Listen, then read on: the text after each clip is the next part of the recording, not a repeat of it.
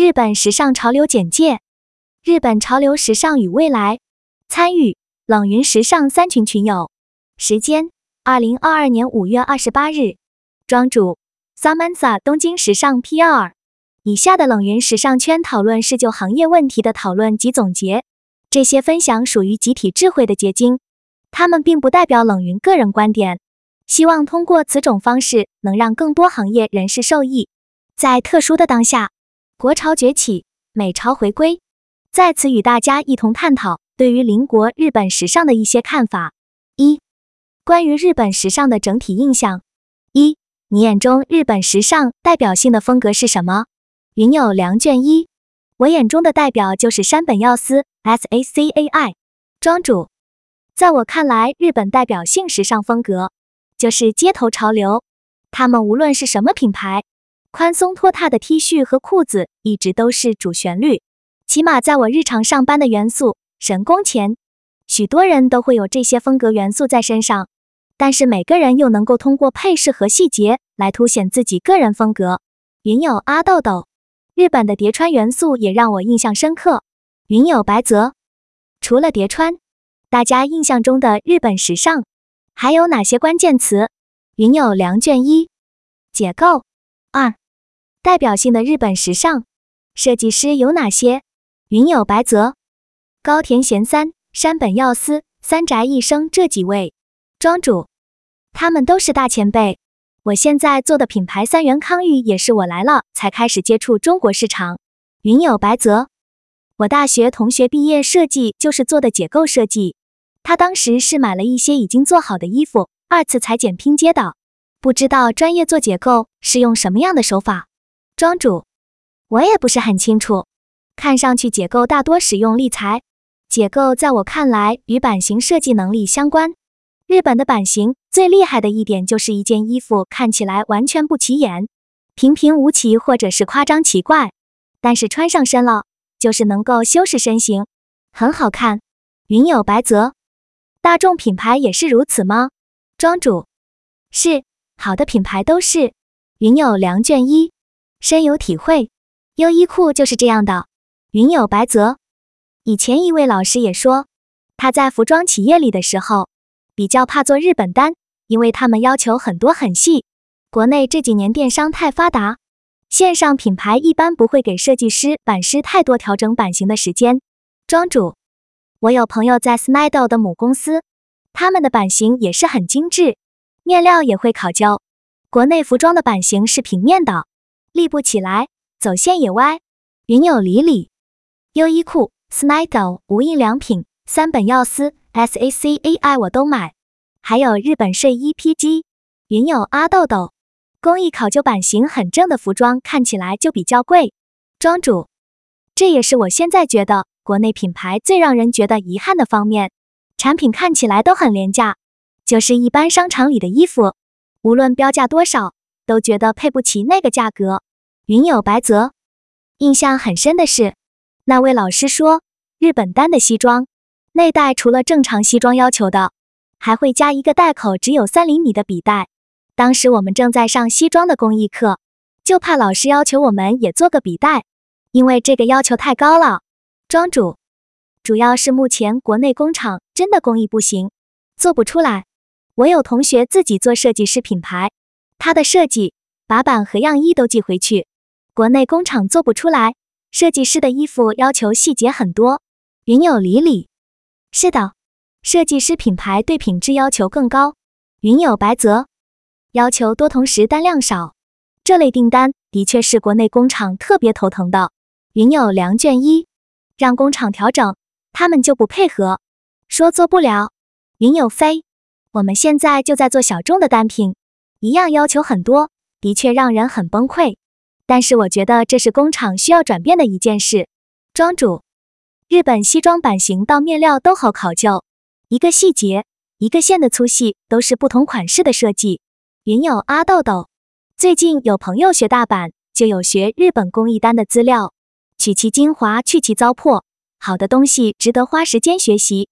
庄主，我家衣服都是 Made in Japan，成本都很高，然后版师真的厉害，而且都很勤奋，周末加班做。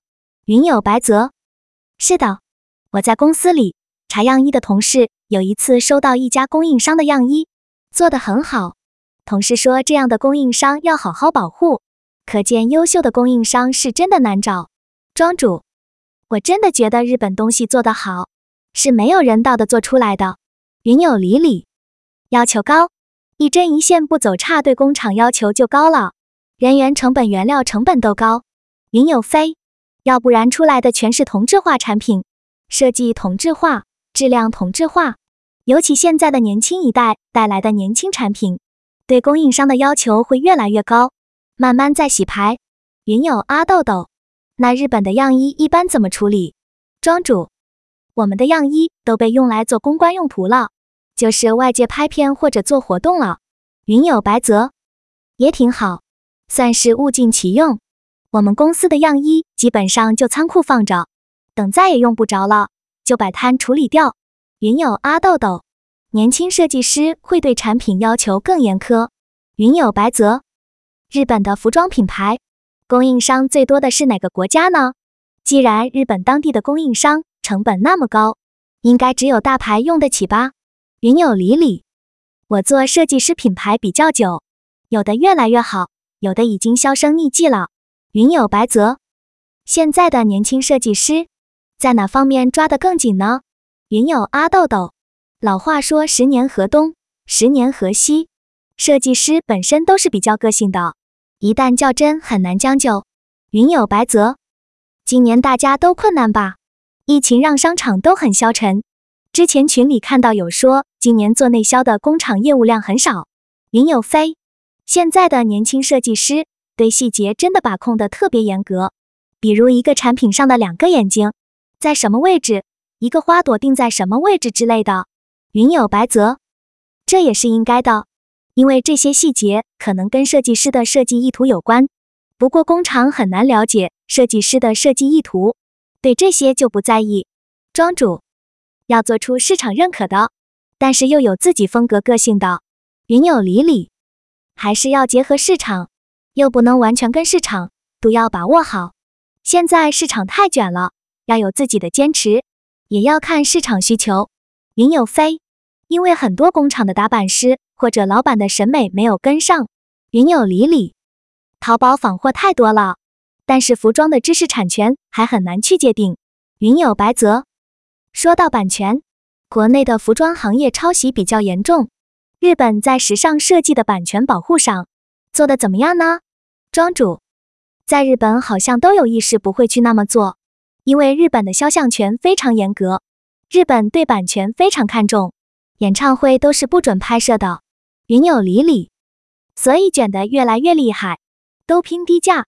市场越来越烂，云有白泽，企业也是如此。我在上家公司，有一次我的同事和合作方碰头，TA 就把我们的设计资料直接给了对方，对方问不怕我们拿走了抄吗？这个设计师说随便抄。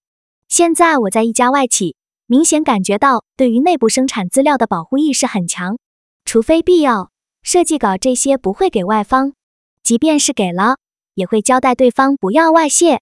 庄主，因为这个我还被老板骂过。既然我代表品牌工作，任何东西都不能随便对外说。云有白泽，是的，现在会觉得保护公司的生产资料是我的责任，以前是真的没有这种想法。三，对于日本时尚的期待，一，未来想看到怎么样的设计？云有里里，戚薇最近出品牌了，价格不贵，但我还没买过。不知道怎么样，庄主，明星的牌子不好评价。云有白泽，我觉得明星做时尚品牌，多数还是炒个人 IP，明星个人很少自己参与设计的，或者说他们个人并没有什么设计能力。庄主，日本也有艺人喜欢做品牌，国内有女性意识觉醒，日本的女性化品牌都是没有女性意识的艺人粉丝，以及想要变成他们那样的小女孩。日本有一种销售员文化，他们会去炒作自己的店员，把他们搞成网红或者请网红，然后这个店员在接客的时候就会自带流量。日本人喜欢去人性化，把人变成机器和螺丝钉。日本以前都是终身雇佣制，跳槽转业是这几年才有的。你们能够看到的设计师的衣服会有其自己的个性元素和表达，但是他们制作的过程，这些产品出生的过程是非常令人窒息、非常去人性化的，要求人像机器一样准确的去完成一些工作。乌合之众这个词，对于日本就是整个民族形象的一个文化形象。泡沫经济之前，日本买走了世界上所有的 LV，就是因为所有的 OL 都在背，你不背。你就是异类，那么他们就会被孤立。所以从设计里面可以看出来的极简、极繁、暗黑、好价，甚至妆容风格也有重要。从日本的服装品牌对于店员，从发型到妆容，甚至化妆品的品牌型号都有要求。这段时间上班就必须这个妆，头发要湿发造型，要什么颜色，化妆品要 MAC 的什么款，什么色号都固定了。云有白泽，发型和妆容可以理解，统一起来比较整齐。不过品牌型号都要统一，太吓人了。庄主，我目前在日本看不到他们未来能够有什么革命。再怎么样，他们都是在那个风格范围内圈死了。因为学习的时候，学校都是这么教的，那么几个风格类型都被划分好了。所以当今在风格创新上面，我觉得最厉害的。其实是韩国，他们等于是自己创造了一个新的风格出来。日本年轻人喜欢穿旧衣服，喜欢去二手店；中国人受不了人家的旧衣服，但在日本大家觉得没啥，还要吐槽中国人只会穿大牌。云有白泽，那日本是不是也很难接受外来品牌，或者说异国品牌没有日本去人性化的文化，很难进日本市场？庄主。日本不是非要去人性化的文化，而是非个人主义。而品牌，他们就只是要能够从众。做的比较好的是国内的美妆品牌。现在日本的美妆市场中下层都被中韩品牌占领了。二，怎么看日本设计师往中国发展？云友阿豆豆，在日本坚持做自己，到底是难还是容易？庄主，非常难。中国的美妆品牌。占领日本市场最厉害的地方在于，物料产出中国只需要一周，日本需要三个月，所以中国的产品火速在日本年轻人中成为了大家跟随的那个重。但所有的鸡的背后，在成就的过程中是产品的去人性化。所以人设这一词最早来自日本，他们就是把你的人性磨灭，然后再灌输进另外一个人格。品牌也是这样的。给品牌灌输进这个品牌想要卖的。